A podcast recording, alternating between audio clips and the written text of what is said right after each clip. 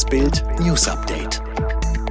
Es ist Sonntag, der 27. Juni und das sind die Bild meldungen Drei Tote, sechs Schwerverletzte, der Messerkiller jagte gezielt Frauen. TV-Eklat nach Wales Pleite, wütender Bale bricht Interview ab. Verletzte Bundeswehrsoldaten aus Mali zurück in Deutschland. Sein Blutbad dauerte nur Minuten, doch in diesen Minuten hat Abdirahman J. in Würzburg drei Frauen mit einem Messer getötet und sechs weitere verletzt. Zwei schweben noch in Lebensgefahr. Der Angreifer hat gezielt Jagd auf Frauen gemacht. Das Protokoll der Wahnsinnstat. Freitag 17 Uhr. Abdirahman J. geht in der Innenstadt in die Woolworth-Filiale in der Kaiserstraße. In der Haushaltswarenabteilung wendet er sich sofort an eine Verkäuferin. Wo sind die Messer?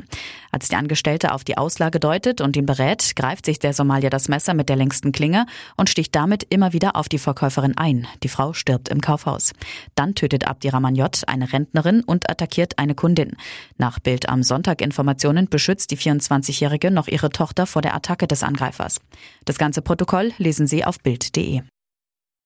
Der Frust sitzt tief. Nach der 0 zu 4 Pleite gegen Dänemark im Achtelfinale wird Wales-Kapitän Gareth Bale zum Interview gebeten. Und das endet im Eklat.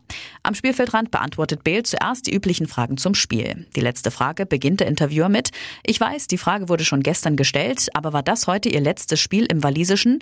Weiter kommt er nicht. Bale schüttelt mit dem Kopf und haut dann vor laufender Kamera einfach ab. Hintergrund, es gibt immer wieder Spekulationen um seine Zukunft, sowohl in der Nationalmannschaft als auch bei Real Madrid, wo er noch einen Vertrag für die kommende Saison hat. Im Mai hatte er gesagt, dass er eine Entscheidung getroffen habe, die wolle er aber erst nach der EM bekannt geben, um Unruhe während des Turniers zu vermeiden. Offenbar war das Interview nach dem Ausscheiden für ihn noch nicht nach der EM.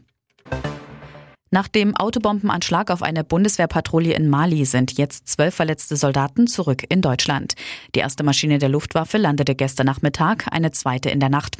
Die Soldaten werden in den Bundeswehrkrankenhäusern in Ulm und Koblenz weiter versorgt. Die Bundesregierung rechnet mit einer deutlichen Beschleunigung der Impfkampagne. Gesundheitsminister Spahn kündigte für die kommenden zwei Monate deutlich mehr Impfstoff an. Bis Ende Juli soll jeder Erwachsene, der will, seinen ersten Peaks bekommen haben können. Der britische Gesundheitsminister Hancock ist zurückgetreten, weil er sich nicht an die Corona-Regeln gehalten hat. Er ist über eine angebliche Affäre mit einer Mitarbeiterin gestolpert, die er, das zeigen Fotos, trotz Abstandsregeln geküsst und umarmt hat. Alle weiteren News und die neuesten Entwicklungen zu den Top-Themen gibt es jetzt und rund um die Uhr online auf Bild.de.